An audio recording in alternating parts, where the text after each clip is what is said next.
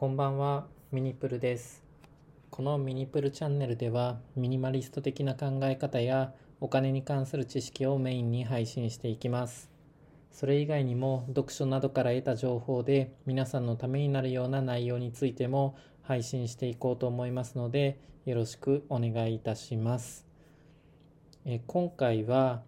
ミニマリストになりたければマイナンバーカードは早めに作りましょうということについてお話しします。今回のタイトルにミニマリストになりたければと書いてありますが今からする話はミニマリスト関係なく大事な話ですのでミニマリストを目指していない人でも知っていて損はしないと思います。興味のある方は聞いていただけると嬉しいです。皆さんはマイナンバーカードを作っていますでしょうか？少し前ですと国から10万円がもらえる特別定額給付金の際にマイナンバーカードの申請をした方もいるかと思います。今はマイナポイントという制度が始まりましてそれの登録のためにマイナンバーカードを作った方もしくは現在申請中の方も多いと思います。マイナポイントについてざっくり説明すると自分のマイナンバーカードと紐付けたキャッシュレス決済サービスを今年2020年の9月から来年2021年の3月までの期間で使用すると25%ポイント還元、まあ、これは最大5000円分ですね。還元されるという制度です。普通のキャッシュレスで付与されるポイントって1%とかが多いと思いますので25%還元はかなりお得になります。このように国としてキャッシュレス化を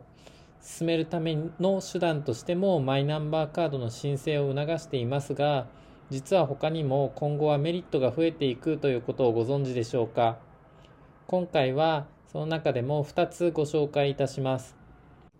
1つ目は保険証の代わりになるということです。実は2021年の3月からマイナンバーカードが保険証として利用できるようになる予定です。実は、えー、もう事前申し込みというのは始まっています。マイナポータルというアプリからスマホで申請が可能です。特別定額給付金をマイナポータルから申請された方はわかるかと思うんですけど登録自体はスマホをマイナンバーカードにかざすだけなのでめちゃくちゃ簡単にできます。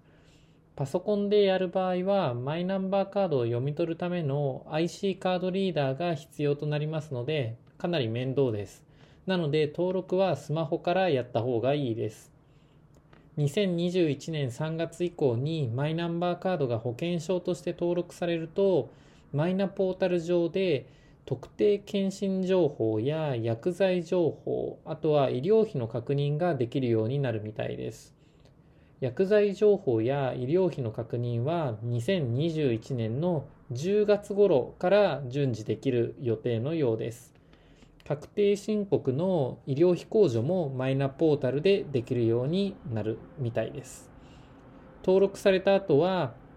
まあ、病院や薬局でマイナンバーカードをかざすだけでいいので今までのようにいちいち「なんとかさん保険証出してください」とか「なんとかさん保険証お返しします」といったやり取りがまあ省略されると思われます。2つ目は運転免許証の代わりにもなるということです。ただしこれはまだだいぶ先の話になります。今のところ2026年をめどに導入予定とのことでした。これら2つから言えることはマイナンバーカードが今後さらに普及していき、まあ、身分を証明する物理的なカード類はマイナンバーカードに一本化されていくということです。でさらに最近ではですねこのマイナンバーカード自体もアプリ化されるとかっていう話も出てきております。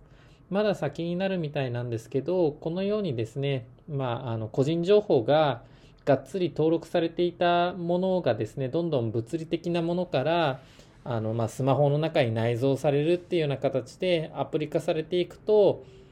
あの、まあ、自分自身もですねなくしたりとかなくなると思うので扱いに扱いが便利になるかと思います。なので、まあ、将来的には、まあ、年金手帳とかパスポートあとは住民票とかもこのマイナンバーカードがアプリになって、それさえ提示すれば OK ということになるかなと思っております。まあ、今まではマイナンバーカードを使えばコンビニで住民票を取得できるんですけど、まあ、そもそも住民票という紙媒体をなくせばいいんじゃないかなっていうところですね。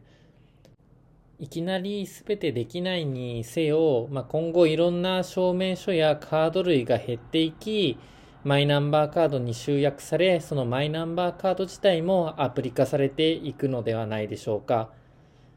まあ、ちょっと話はそれるんですけど、今、ハンコとかもなく走行でどんどん進んでいますよね。まあ、物が減るので、ミニマリスト的には嬉しいことかなと思います。まあ、このように管理するものが減れば減るほどストレスっていうものも減っていきますよね。これどこやったっけとか、あれ捨てちゃったっけなとかっていちいち考えるのがもうストレスになると思うので、そういったのがどんどん減っていくと思います。まあ、もしかしたらですね、今後も例えば国からあのちょっと前にあったような定額の給付金などがないとも言い切れませんので、まあ、マイナンバーカードを持っていないとですねそういった申請もかなり時間と手間がかかるので、まあ、このようなストレスとかをですね減らすためにもあのまたカード類の管理する量を減らすためにも早めにマイナンバーカードを作ることをお勧めしますというお話でした。それではまた。